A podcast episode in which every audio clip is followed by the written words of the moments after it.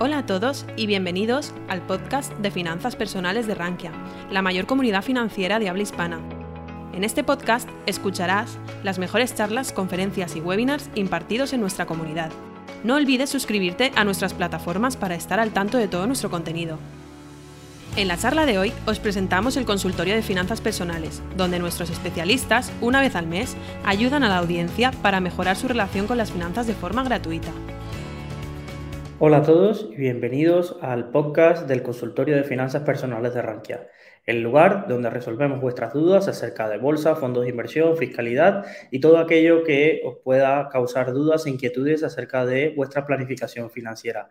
Como siempre, eh, tenemos un formato en directo para los que quieren asistir y dejar su duda en directo y también respondemos a los comentarios que nos dejan en las principales plataformas de escucha de estos podcasts o vídeos, YouTube, iBox, etcétera.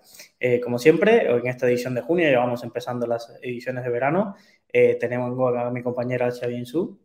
Muy buenas tardes a todos y nada, encantada de poder asistir a un consultorio, un consultorio más y me alegra mucho ver a caras conocidas, José Antonio, digo que veo que nos ha seguido desde siempre, básicamente. Pues nada, eh, comenzamos hoy eh, este consultorio y queríamos hablar un poco, pues generalmente hacemos un repaso a lo que ha sido marcando los mercados, cosas de actualidad que no que os puedan servir de referencia y, la verdad que, hoy estábamos preguntando, bueno, de qué tema eh, debatimos y yo creo que era casi inevitable hablar de la inflación. Y la inflación no para asustaros ni para deciros el típico mensaje de perdéis dinero, sino un poco eh, para entender eh, cómo nos afecta en ese día a día a, la inflación y sobre todo entender cómo afecta a determinados eh, activos financieros.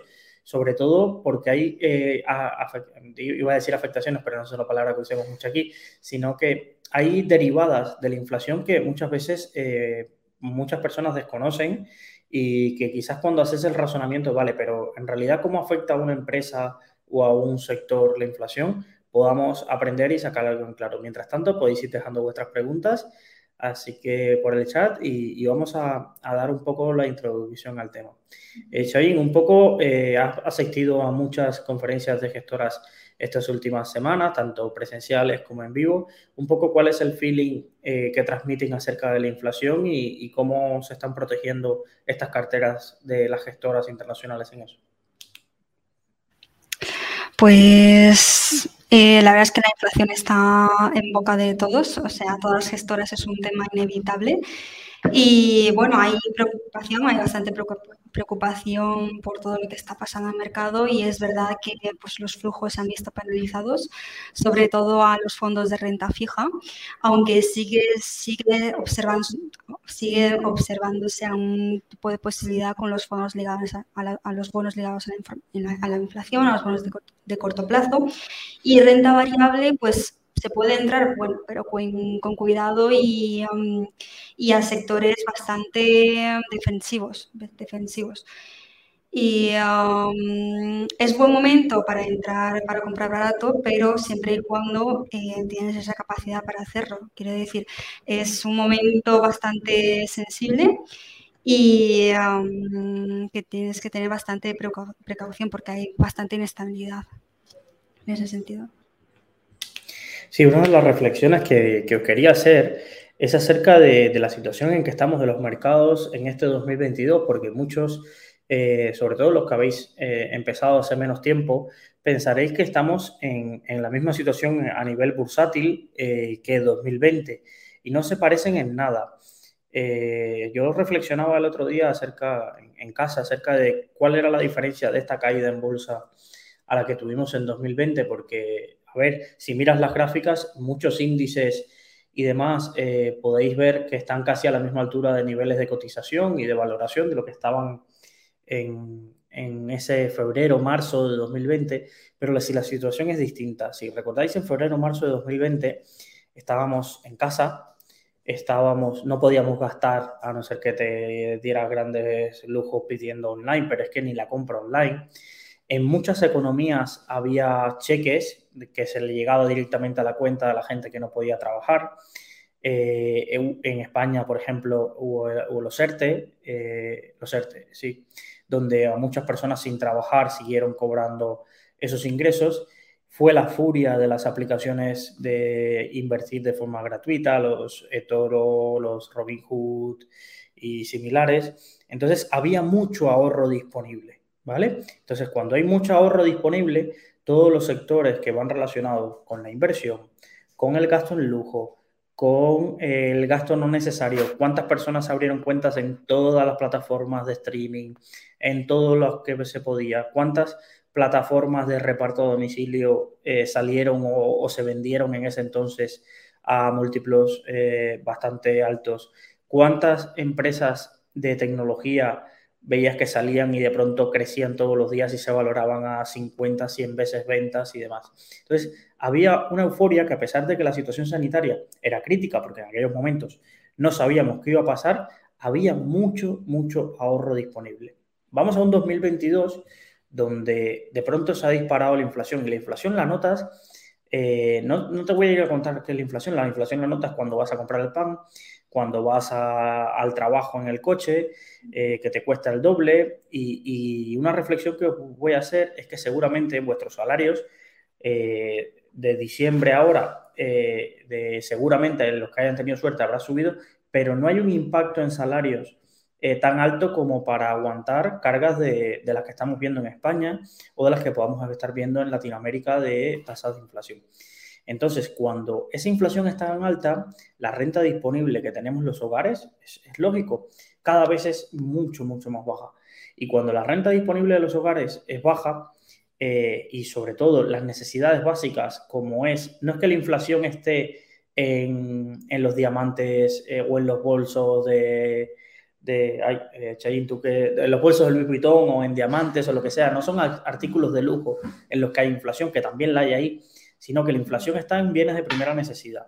Entonces, cuando la inflación ataca a bienes de primera necesidad como la vivienda, el alquiler, eh, la, subida del Euribor está impactando a lo que pagan eh, muchas hipotecas y personas que tienen hipotecas a largo plazo, cuando los depósitos no tienen esa alternativa. Entonces, es que estamos ante un escenario de renta disponible bastante, bastante escasa. ¿Y cómo lo empezamos a notar? Pues hace un mes hablábamos de la caída de suscriptores de plataformas digitales como Netflix y es lógico. Oye, si me puedo ahorrar 15 euros de Netflix al mes, y eso es Netflix Europa, que es todavía un poco más barato, imaginaros si no me lo voy a ahorrar. Y, empiezan a sufrir compañías como Amazon, porque oye, si me puedo quitar el Prime, pues algo que me quito y empiezo a quitar eh, gastos que, que son superfluos. Y después del gasto superfluo, imagínate toda esta gente que no está acostumbrada a invertir, ¿qué es lo siguiente que se quitan? Pues empiezan a rescatar todo ese dinero que tengan invertido y a no invertir más. Y aunque parezca lógico, por ejemplo, eh, un sector que es muy curioso, que es el de los brokers, generalmente cuando hay volatilidad y caídas, los brokers ganan mucho dinero, porque la gente es cuando entonces invierte. Pero en estos días hemos visto varios profit warning de, para los que no tengáis acostumbrados al término, es una alerta de que emite una empresa cotizada de decir, oye, no voy a ganar tanto como os había dicho que esperaba ganar este trimestre y demás pues hay muchos brokers alertando de que a pesar de estas caídas y este momento de oportunidades, que como decía mi, compañero Shayin, todos vemos que ahí ya empieza a haber valoraciones bastante atractivas en determinados sectores o categorías de activos, pues no notan un aumento masivo de cuentas como hubo en 2020. Y esto es claramente debido, en mi opinión, ¿eh? claramente, digo claramente, pero claro, en mi opinión, al que no hay renta disponible ahora mismo para invertir. Entonces, todos esos voy a llamarle asterisco cuñados, que, aparecían en 2020 ante una caída y tenían 20.000 euros y que se hipotecaban para y pedían préstamos a ING para invertir, ahora no aparecen. No aparecen porque no hay renta disponible.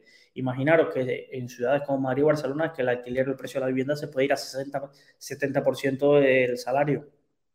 Súmale coche, súmale salir a comer, que ha salido, que ha aumentado la electricidad. Es decir, es que no hay dinero ahora mismo para invertir. Y es lo que comentaba Shain, que es lo que estamos viendo en las gestoras, que está habiendo mucha salida de fondos.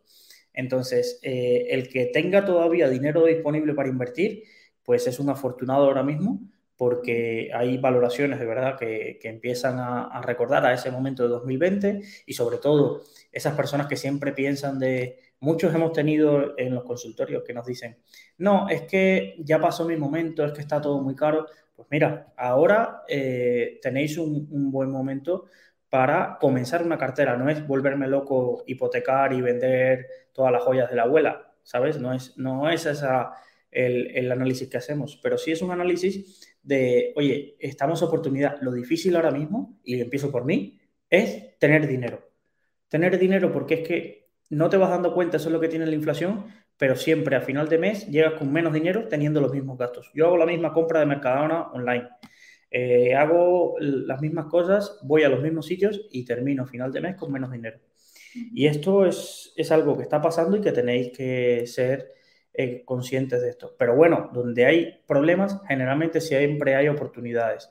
Y en esta recuperación o salida de la pandemia, pero enfrentarnos a esta crisis inflacionaria, eh, mucho se está hablando de cuáles son los sectores defensivos que nos pregunta Enrique eh, Buetas y nos dice, vale, ¿qué sectores defensivos eh, está viendo en bolsa o, puede, o pueden funcionar en bolsa? Y un poco, Chain, de esto hemos estado escribiendo últimamente. ¿Qué fondos son los que mejor se han comportado estos últimos dos meses? ¿Y cuáles son los fondos? Bueno, terminamos el semestre. ¿Cuáles son los fondos que tienen este primer semestre bastante destacado? Pues los fondos que mejor se han comportado, la verdad es que son los que están um, enfocados a inversión en materias primas, en todo lo que es el sector value, eh, como puede ser el Hamco Global, como puede ser, uh, iba a decir Consumer Friends, pero, pero ese la verdad es que lleva una calidad interesante.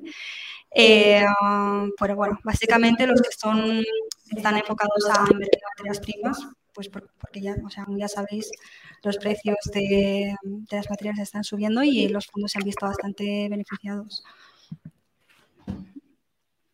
Sí, aquí, aquí es de destacar que todo lo relacionado con, materias primas ha tenido eh, eh, una, recuperación bastante fuerte y han sido los fondos ganadores de, de, este semestre. Hasta el primer trimestre apuntaba a que la economía latinoamericana también era una de las regiones que lo había hecho bien. Ahí yo me vi favorecido porque ya de bastante había sufrido con ese fondo de Latinoamérica que tengo, pero eh, la verdad que ha sido este último mes un desastre para lo que es sobre todo la renta variable y, de esa región y, a ver, eh, los que tengáis un poco de, de, que les estar al día de geopolítica, es que ha habido varios cambios en las últimas elecciones, ha habido varios eh, cambios políticos hacia programas bastante agresivos con el ahorro y las inversiones allí, entonces pues es lógico que se resienta.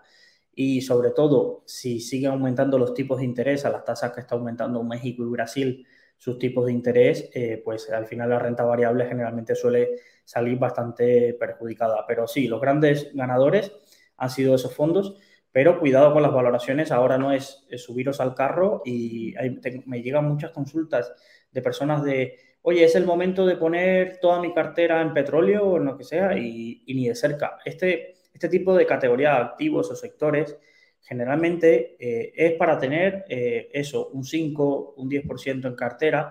Cuando te pille un año o un semestre bueno como este, eh, generalmente el mismo peso de esa cartera aumentará por defecto porque se te irá a un 20 o un 25 porque hay fondos que han duplicado en, en seis meses o en el último año de ese, de ese sector pero ahí lo natural es que vuelvas a corregir ese peso al 10%, al peso natural que debería tener este activo en tu cartera, porque es que si no, como mismo llega esa rentabilidad, como mismo se va. Yo reflexionaba sobre mi cartera este semestre y, me da mucha gracia porque activos que en marzo tenía aún más 30, ahora están aún menos 15 o sectores. Y, ya no son activos relacionados a fondos europeos que se vieron muy perjudicados por la guerra a Ucrania, son eh, fondos que no tienen nada que ver, como renta variable japonesa o cosas así, pero es que la inflación y la subida de tipos de interés sí está siendo global. Y en ese escenario eh, hay, mucho, hay muy pocos sitios donde, digo yo, donde esconderte. El otro peso de la cartera que lo está haciendo relativamente bien, pues esos son fondos expuestos a compañías cíclicas y demás. Entonces, si te diría que, un consejo eh, como inversor de lo que están haciendo los grandes gestores es, se están aprovechando de este ciclo alcista de materias primas pero poco a poco van a empezar a aprovechar a rotar a sus carteras. ¿A qué van a rotar a sus carteras? A lo que ha caído, a compañías muy buenas, industriales, cíclicas, que han caído un montón en este escenario de, inflación, pero son compañías que ya han pasado por este tipo de, escenarios. Leí el otro día un artículo de Morningstar que, que la verdad que yo siempre digo que, que, no es nuestra competencia porque la verdad que, es que son, somos dos activos para divulgación financiera y, en su caso ellos de fondos son una referencia.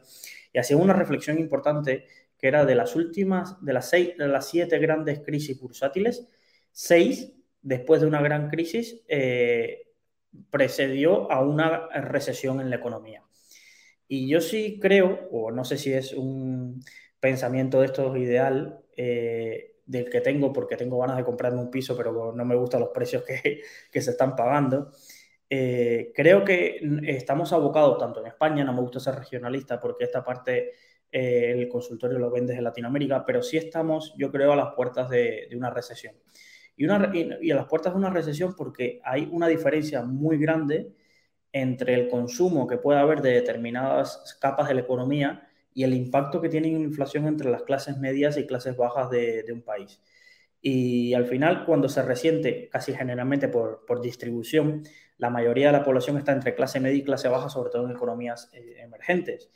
Y, y, una ralentización o un impacto tan fuerte en el consumo por la renta disponible en ese tipo de clases, yo sí creo que va a derivar en una ralentización bastante, bastante fuerte de la economía. Veo a muchas empresas que estaban, eh, y eso se nota, de empresas que levantaban 500 millones, 200 eh, millones para un proyecto y contrataban a 500 programadores y cosas así, eh, y esa, esa fiesta acabó. ¿Significa que toda esa gente va a ir al paro? No, porque hay mucha demanda pero ni vamos a ver grandes subidas de salario, al menos en mi perspectiva, ni vamos a ver eh, grandes aumentos de la renta disponible. Y la inflación, una de las cosas que tiene es que tiene efecto ancla. Si el pan te subió de 60 céntimos a 85, aunque baje la inflación, muy difícilmente volverás a ver el pan a 60 céntimos porque es un precio ancla. Ahí te ha anclado el precio y, va a ser muy difícil porque al personal que le subiste el salario de la panadería no se lo vas a volver a bajar cuando baje la inflación.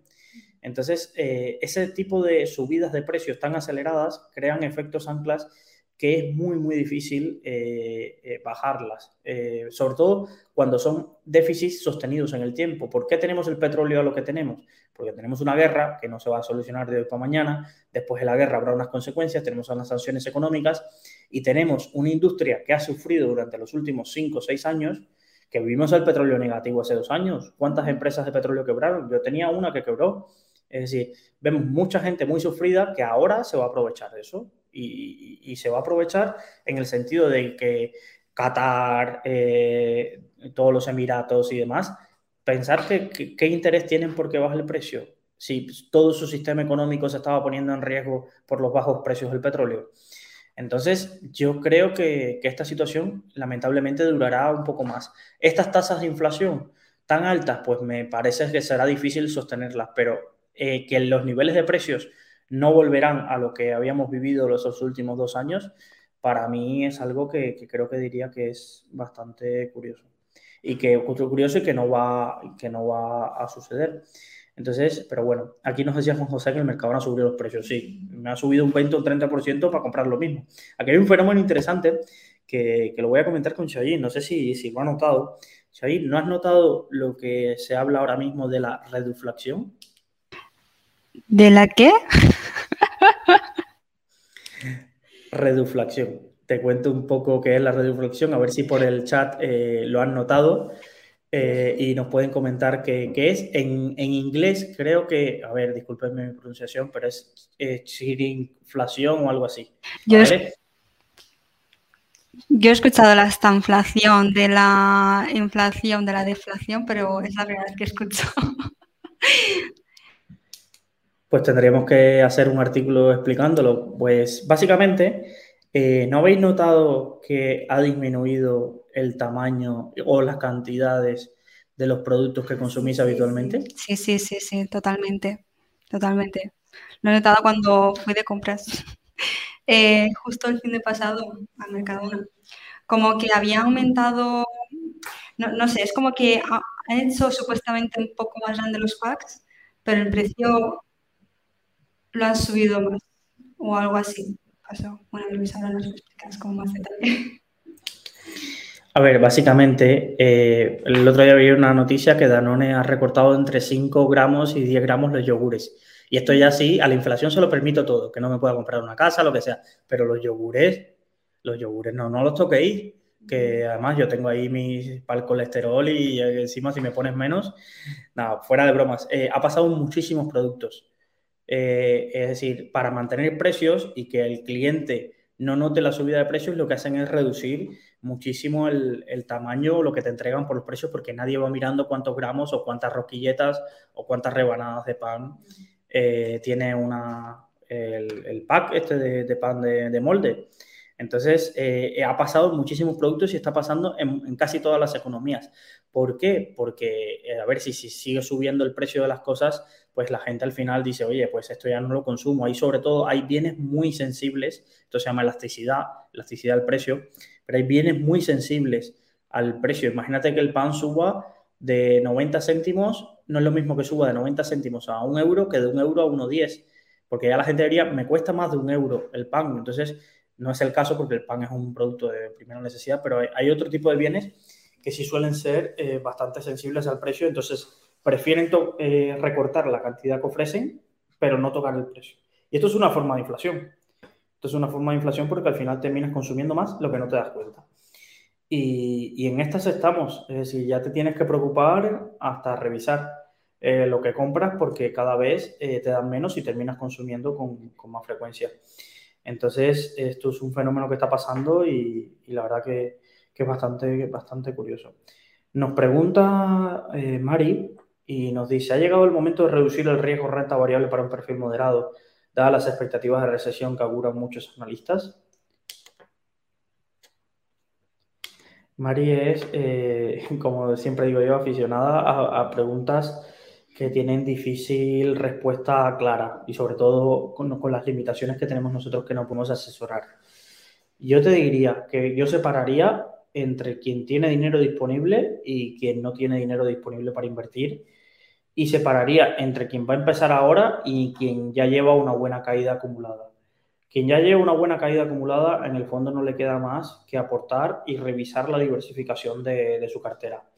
Es buen momento para si tienes un fondo que te ha subido mucho y otro que, ha caído muy, muy por encima de, de, lo que debería ser las caídas habituales de ese fondo, pues quizás para traspasar de uno a otro y rebalancear esas carteras y darle forma. Si tienes, eh, vas a empezar ahora, pues para mí es un momento privilegiado. Ahora mismo ha comenzado una, una compi, una compañera nueva en nuestro departamento de fondos y le decía que se hiciera una cartera modelo hoy eh, de fondos y, y, sé que seguramente si compara su cartera modelo de fondos con, con, la mía en tres meses, la de ella irá mejor, pero solo a no ser que se equivoque mucho. Vamos a pensar que no va a escoger los fondos malos y que la hemos enseñado bien pero a, poco que escoja eh, uno, de los fondos importantes del mercado que tengan buena caída y que tengan un histórico, pues le irá bien, le irá bien. Eh, en cuanto a los eh, fondos que, ya llevas en cartera y, y, que quieres ver tu composición, si viene una recesión, al final tenemos que pensar a dónde va a ir el dinero. Generalmente el dinero buscará el refugio donde primero más rápido vean salir de una recesión. Entonces, ¿qué hay que evitar? Economías débiles. ¿Qué son economías débiles? Aunque no nos guste oírlo, España es una economía débil, Italia es una economía débil. Por eso me llevaba las manos a la cabeza cuando le querían colocar a mi suegro en, su entidad bancaria un fondo de deuda española e italiana 2025 que era semi garantizado. Eso era falso, y estaba garantizado y la deuda española, pues eh, con todo lo que tenemos de eh, el PIB, inestabilidad política, eh, un gobierno en minoría, elecciones el año que viene, pues si tú me dices que tiene más probabilidad la deuda, que paguemos más por nuestra deuda en, el año que viene o que paguemos menos, pues te diría que tenemos muchísima más probabilidad de que paguemos más. Entonces, esta colocación acelerada, y además han sido tres o cuatro bancos eh, conjuntamente han lanzado el mismo producto. Fondos de vencimiento en 2025 y 2027 eh, supuestamente te decían que tenían el 1% garantizado, que mirabas el folleto y era básicamente mentira. No sé cómo todavía se arriesgan a, estas cosas cuando las llamadas son grabadas o los emails que le envían a sus clientes, pero era mentira básicamente. Y, y comercializados de forma masiva. ¿Sabes qué es lo duro? Lo duro es que en tres semanas han captado cada uno de esos fondos más de 300 millones. Incluso lo han cerrado por sobredemanda y han lanzado nuevos fondos para seguir captando. Pero ese es nuestro sistema financiero, es decir, hoy tenemos mm, unas menos de 100 personas escuchándonos, que agradezco las 100 personas que están, eh, como si hubiera una, ya me valdría la pena. Pero el gran mundo y el gran, y el gran problema de nuestro sistema financiero es que hay miles de personas que reciben un mail, una llamada al día de su asesor financiero, les dice que hay un fondo al 1% garantizado de letras del tesoro, ni revisan, se lo creen y lo firman. Y luego se encuentran en un año, pues voy perdiendo, me han estafado, me han tal, y es, y es, el gran problema de, nuestra industria. Pero bueno, ¿qué evitaría en renta variable? Pues países débiles, España, Italia, eh, economías emergentes, eh, huiría de eso. Entonces, si tienes renta variable de eso, pues si viene una recesión, eh, diré que Estados Unidos y sus compañías están mucho más cerca de salir una recesión rápido como ha sido a lo largo de la historia, que eso evitaría eh, eh, pequeñas compañías, si tienen renta variable de pequeñas compañías, las pequeñas compañías son muy sensibles a, sobre todo a la deuda y cuando ocurre un sistema de este estilo donde el dinero busca refugio, generalmente las pequeñas compañías sufren. Entonces, si me preguntas dónde me refugiaría, me refugiaría en renta variable de calidad. Empresas, las típicas empresas aburridas, las que, de las que muchas veces nos reímos de los dividenderos, que, ay, es que me ha pagado dividendo, tal, pues esas. Esas porque esas ya tienen años de historia y han pasado por esto antes. Entonces, eh, pues ahí es donde, donde buscaría refugio. Soy un poco que si no suelto el monólogo yo, ¿tú cómo lo ves? No, eh, estabas comentando fondos dividendos y la verdad es que si estás buscando este tipo de fondos, Enrique tiene dos en cartera que um, está yendo bastante bien, que es el Emanchi Global Dividend y el um, DWS, a ver, lo voy a decir, Growth Invest Plus, creo que se llama así, que invierte pues, en las mejores empresas que reparten dividendos que se puede considerar también pues como sectores defensivos y demás. La siguiente pregunta nos la hace Juan Carlos. Nos dice, volvemos a los fondos growth. La verdad es que es un debate que hay habido siempre de invertimos en value o invertimos en growth. A ver, tenemos pues defensores de todo tipo, los que defienden 100% el value investing y otros que consideran que los fondos growth son lo mejor. Para aquellos que no saben cuál es la diferencia, los fondos de um, value son los que invierten en acciones que se consideran infravaloradas y eh, invertir en fondos significa invertir en empresas que crees que va a tener un potencial de revalorización. Y um, es cierto que ahora se ve como una reversión a la tendencia value, pero en mi opinión creo que ambas estrategias son bastante compatibles en una cartera. ¿Qué opinas, Luis? Yo es que veo grandes fondos growth o de compañías grandes eh, que son buenísimos eh, y veo las caídas que tienen y es difícil que no me entre la tentación. No digo que sean para todo el mundo, ojo, y no digo que vaya a invertir ahora en un fondo growth y, y no vaya a caer más. Seguramente caiga más. Seguramente caiga más, sobre todo aquellos fondos que todavía tienen un peso en compañías tecnológicas que aún tienen valoraciones demasiado altas pero si buscamos algún artículo de mejores fondos growth y ponemos esa lista y vemos las caídas que llevan, pues eh, sobre todo esos fondos que siguen teniendo el mismo gestor, llevan más de 10 años, no ha cambiado nada su filosofía, no tienen riesgo de que mañana le salga 100 eh, millones del fondo y tenga que vender todas sus acciones y originarte una caída peor, pues son fondos para empezar a mirar. Para empezar a mirar. El tema aquí siempre es que vamos a pie cambiado Ahora todos quieren comprar eh, value cuando los mismos gestores te siguen diciendo que, bueno, sí, mi fondo tiene potencial, pero ni se parece al potencial que te contaban que tenían en marzo de 2020 cuando eh, se comieron la caída inmensa y ahora nadie quiere, quiere el growth. Ahora es como miras y dices, no, es que ese fondo que invertí en Amazon, que invertía en compañías eh, de crecimiento y no sé qué, que ese fondo muy malo, malo. Entonces, yo es que soy, sigo mucho Twitter y, y me hace mucha gracia porque Twitter es un reflejo de nuestra realidad, es decir, al final, ahora todos hablan de los fondos que han subido. Y, yo es que tengo, tengo el sesgo de a mí, Tomeu Ramón, eh, comparten, son usuarios que comparten tablas de seguimientos de 80, 90 fondos. Y yo nunca miro lo que va arriba. Eh, lo que va arriba ya se me escapó. O, a no ser que sea un fondo que desconozca de una estrategia que crea que pueda tener impacto, yo mis ojos siempre van abajo. Al final, a esos fondos eh, eh, y generalmente esquivo dos tipos de fondos. Esquivo los fondos nacionales, porque me intento evitar el sesgo de pensar que en España están los mejores gestores. Es verdad, hay gestores muy buenos en España, pero tienes otro tipo de problemas. Los gestores buenos en España generalmente pocos tienen mucho patrimonio. Entonces, en caídas como esta, es que ya no dependen de lo bueno que sean ellos, es que también dependen de que logren convencer a su partícipe de que esta caída es transitoria.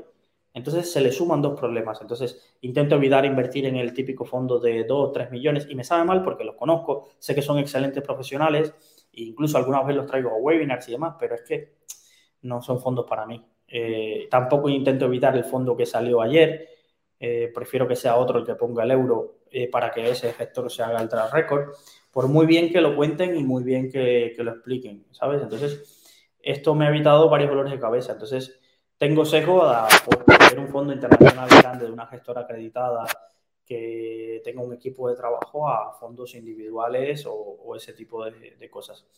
Pero, pero sí, eh, yo creo que es, momento de empezar a mirarlo eh, sin volvernos locos, sin darle un 80% del peso al growth, porque enseguida que le des mucho peso a un fondo que ha caído mucho, enseguida que recupere, se te va a ir a un peso demasiado grande en tu cartera. Entonces, esto tiene que ir con lógica. Eh, pero también aquí entramos ahora al debate, es que hay muchas compañías de fondos growth que ahora es que tú le miras el pero o lo que sea y dices, esto no parece ya tan growth. Entonces, marcar los límites, eh, growth o value te lo tiene que decir la cartera, la forma de invertir, no el nombre que tenga el fondo. Ha habido fondos que tienen el nombre, apellido, value y para mí son más growth que otra cosa. Y hay fondos growth con unos ratios eh, de la cartera muy, muy interesantes. Entonces, eh, os recomiendo que busquéis el artículo de mejores fondos growth, seguramente lo tenemos en Rankia, eh, y veáis ese fondos, que ahí tenemos los mejores a 5 y 10 años, y le peguéis un vistazo. La siguiente pregunta nos hace Juan José Méndez. Cuando las materias primas caigan, ¿el siguiente será la deuda o no?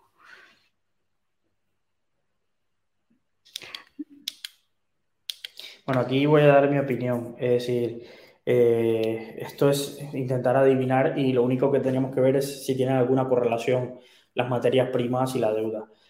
Eh, yo iría centrado en los factores que afectan a cada uno. Materias primas, oferta y demanda, puro y duro.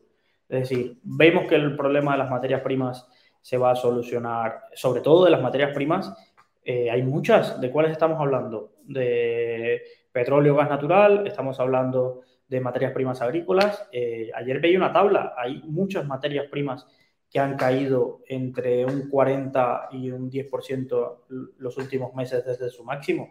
Ha caído el níquel, creo recordar, ha caído el azúcar, ha caído eh, bastantes materias primas. Entonces, el problema de las materias primas es que generalizamos, pero básicamente es un, tema de oferta y demanda.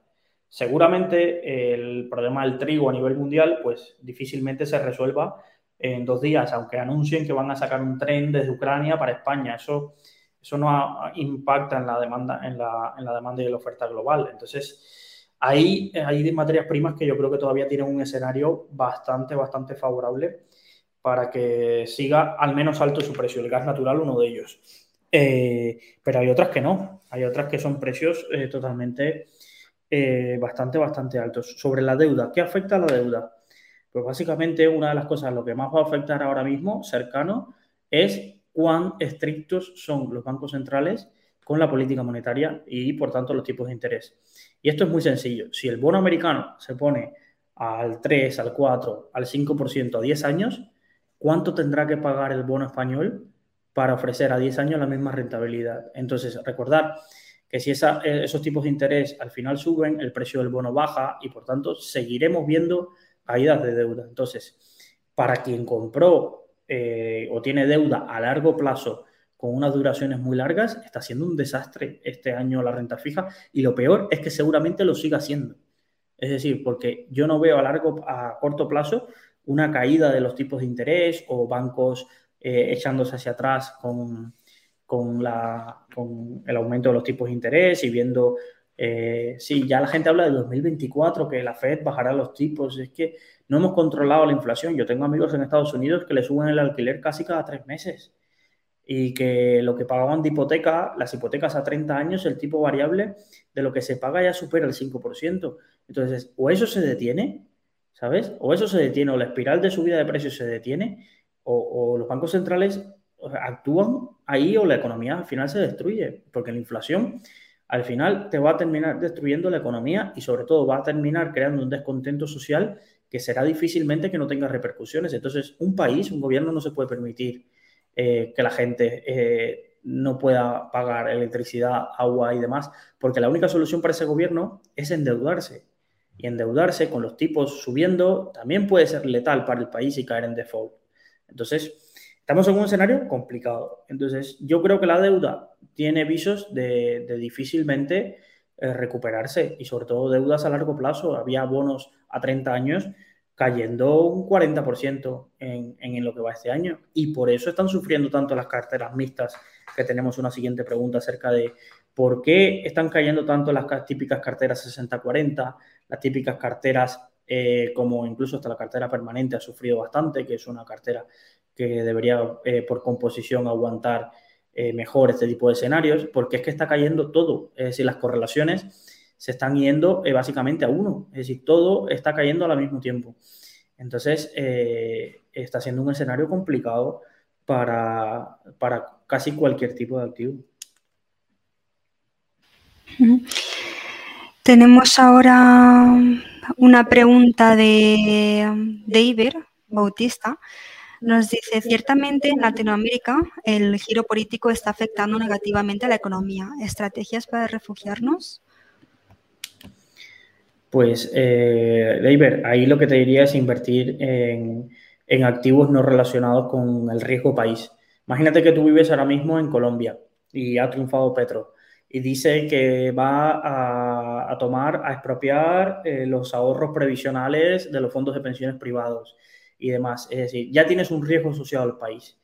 Tienes un riesgo asociado al país que va a intervenir más Ecopetrol o ese tipo de entidades. Pues tu refugio es invertir en moneda fuerte, es decir, en el dólar. Para en tu caso, que inviertes en pesos colombianos y que cobras en pesos colombianos, todo lo que puedas invertir en dólar y en compañías que te den dividendos en dólares y demás, que puedas proteger eso, eh, para ti eh, será un buen refugio. Estoy diciendo Colombia como puedo decir Chile, es decir, para los que sigan las monedas, eh, tanto el peso colombiano como el peso chileno están en mínimos históricos frente al dólar. Bueno, máximo, depende cómo la quieras hacer la comparación, pero básicamente están casi en su peor momento de poder adquisitivo.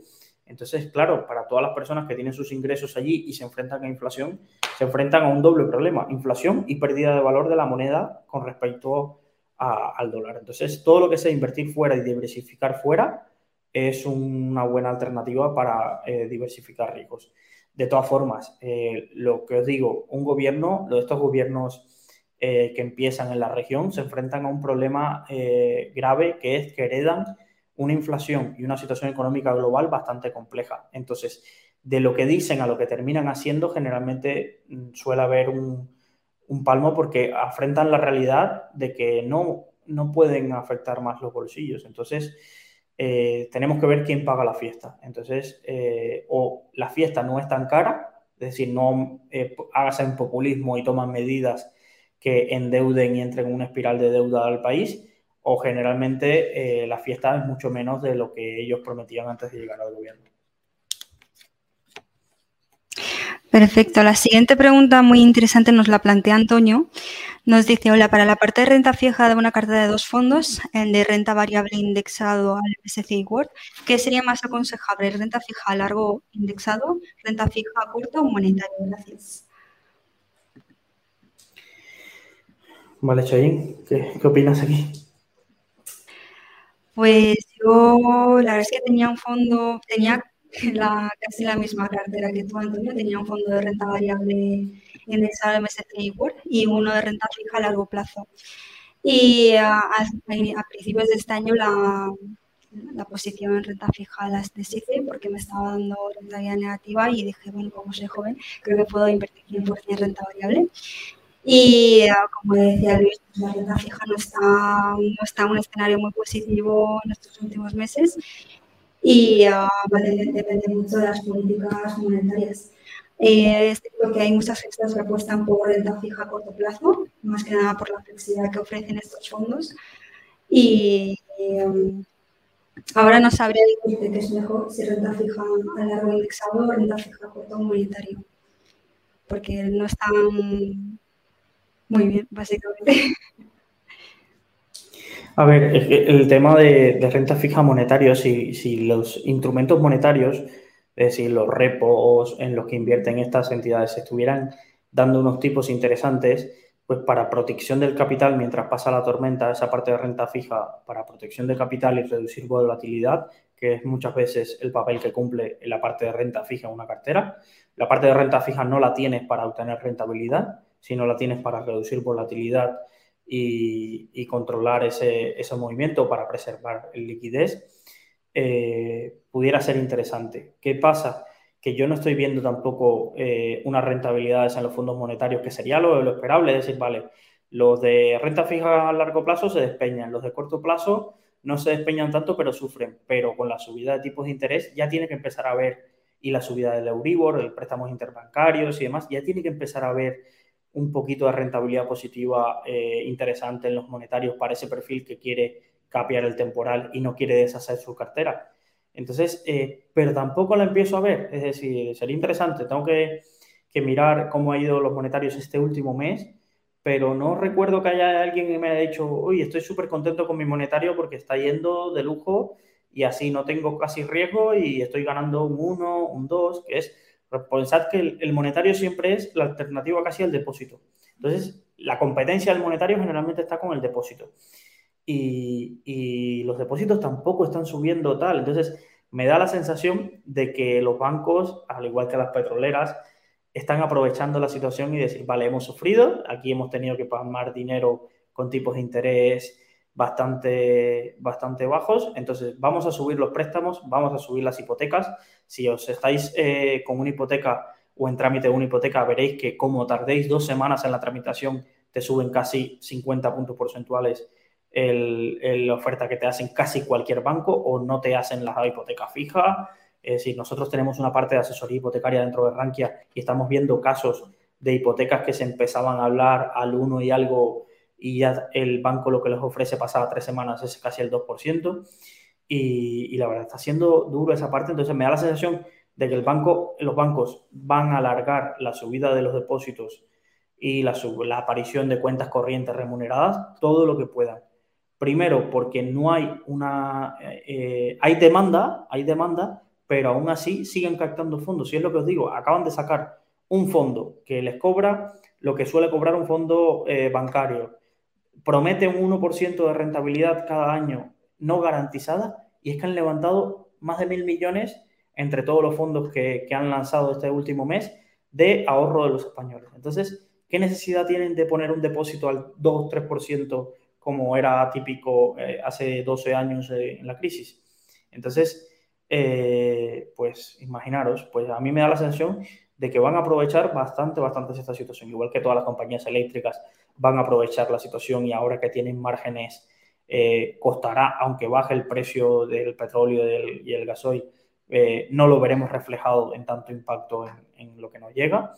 Entonces, me da esa sensación de que, de que vamos a estar en un año complejo en ese sentido. Eh, mi opinión, mi opinión, eh, si tienes esa cartera, que básicamente lo que estás proponiendo según el peso que das es la cartera de dos fondos para menos de 10.000 euros que propone Indexa Capital, eh, para mí sería seguir aportando y, olvidarnos un poco de, traspasar. No es un momento adecuado, pero bueno, si sigues aportando te aprovecharás de, los precios bajos de, de esos fondos. ¿Qué cosas sí me parecen interesantes? Pues mira, empieza a ver eh, renta fija a corto plazo de compañías eh, bastante, bastante grandes que empiezan a tener tipos de interés interesantes.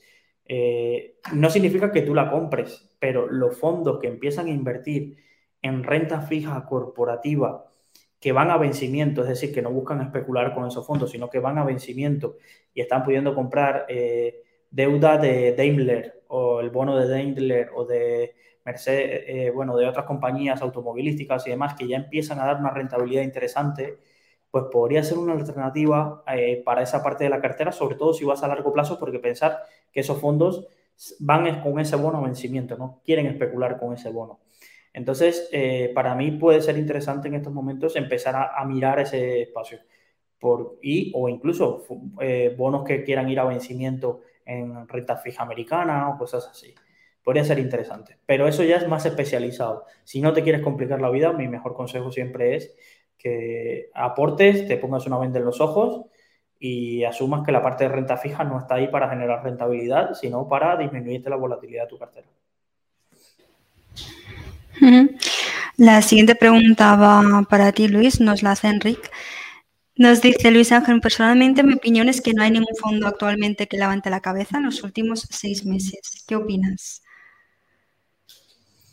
A ver, eh, me he preguntado a mí, pero generalmente el especialista, la que está en el día a día mirando todos los fondos y haciendo artículos, está ahí, pero bueno, te, te doy mi opinión. Mi opinión es que eh, ha habido pocos fondos que se han librado de, de la caída y ha habido fondos que han caído muchísimo más del nivel de riesgo que prometían. Entonces, eh, yo creo que siempre teníamos la frase de cuando baje la marea veremos quién está desnudo y creo que esta caída sobre todo a fondos mixtos que compaginaban y ha caído tanto la renta fija como la renta variable, les ha pillado bastante, bastante a contrapié. Nosotros generalmente hacemos webinars de fondos donde las gestoras generalmente siempre te traen al niño bonito, al fondo que mejor lo ha hecho eh, y demás, porque tienen 40, 50 fondos, te van, no te van a traer al que está cayendo un 40%, evidentemente. Eh, y la verdad que, para mí les está siendo complicado encontrar fondos. Entonces, generalmente los fondos que, sueles ver eh, son eh, fondos un poco tirando a mixtos, pero con renta fija que, ha aguantado bien, o fondos muy sectoriales de determinados nichos de sectores que no han caído tanto, como puede ser los fondos energéticos, los de transición climática o este tipo de fondos que han aguantado mejor. No significa que no hayan caído, algunos han caído, pero han aguantado bastante mejor. Pero no ves los típicos fondos de pequeñas compañías o de renta variable growth americana que veías hace dos años que te traían y decías, uh, un fondo con más de un 15% eh, a 10 años anualizado. Este, tipo de fondos ya no lo estamos viendo porque, porque están teniendo años difíciles. Sí, sí, sí, totalmente. Incluso los fondos eh, que invierten en, sectores no cíclicos están teniendo un año bastante difícil. De hecho, estaba, mientras Luis Ángel comentaba, estaba haciendo un filtro por Minstar y de los eh, pocos sectores que están positivos este año, los de commodities, sectores de commodities y de energías. Sí, sí. Vamos a la siguiente pregunta, Rodolfo. Olortegui nos pregunta, sin duda, todo en la vida es cíclico, cultura, política, economía. ¿Qué tanta similitud tenemos en la condición de la crisis del 29 con la actual? Guerra, inflación, escasez de alimentos. ¿Cómo solucionar la crisis en aquel momento y qué medidas económicas se pueden tomar para superar esta crisis? Eh, Rodolfo, es súper interesante y aquí eh, te recomendaría, más que nada, el seguro Chavín lo está buscando, tenemos un podcast del fundador de Rankia, Juan Sub, con Marga Rigasay, que es un gestor de fondos, pero más que un gestor de fondos, para mí es uno de los mejores divulgadores financieros acerca de la crisis del 29 y acerca de este tema, las similitudes del 29 con lo que está pasando ahora y, las políticas monetarias que se tomaron en su favor, cómo se desarrolló. La gente recuerda flechazos que recuerda de la crisis del 29, pero tiene varias etapas y cómo se salió de ellas. Eh, lo, hemos compartido por el, por el chat. Para los que nos escuchen como podcast, podéis buscar una vida invirtiendo. ¿El número de episodios, Chain, te lo sabes? El, en 36. 36, en el episodio 36. Perfecto, pues en ese episodio eh, relatan bastante la situación. Para mí, eh, una de las cosas por las que pasamos, a ver, hay dos soluciones eh, relativamente, voy a hablar mal y cómodo, que los gobiernos tengan voluntad de arreglarlo o que los gobiernos le pasen la papeleta al que venga después y a las generaciones que vengan después. ¿A qué me refiero? Se puede salir de esta situación endeudando muchísimo a las economías, un planteamiento más como se puede decir keynesiano, endeudamos a la economía, empezamos a dar cheques, reactivamos el consumo y, y aguantamos el temporal restringiendo subidas de precios, de alguna forma hasta que se normalice la situación y se acabe la guerra, las cadenas de suministro vuelvan a la normalidad y todos los factores exógenos que afectan a lo que es la inflación como conocemos eh, se puedan controlar. Pero eso es en, economías ya muy endeudadas, es decir, pasarle el marrón a nuestros hijos, nuestros nietos, incluso poner en riesgo de quiebra a todos los sistemas financieros, que esto es como, sí, imprimimos papelitos y no pasa nada. Sí, se termina pasando,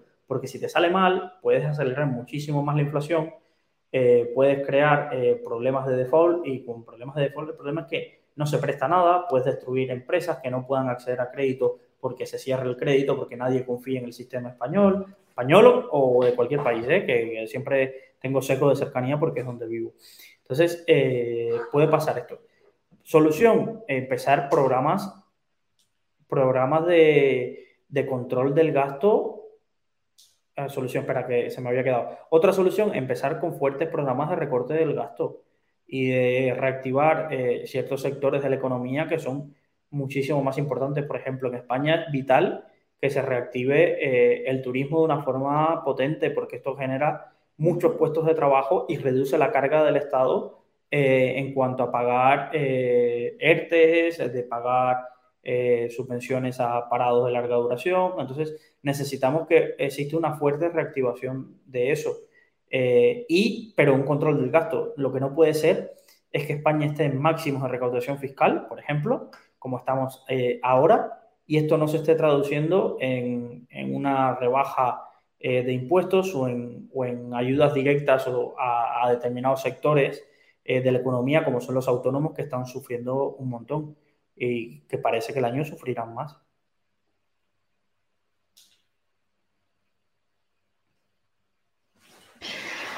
Pues ya no tenemos más preguntas, Luis. Pues nada, eh, como siempre, un placer eh, estar en este consultorio. Os recordamos que el, eh, último lunes de cada mes estaremos de vuelta.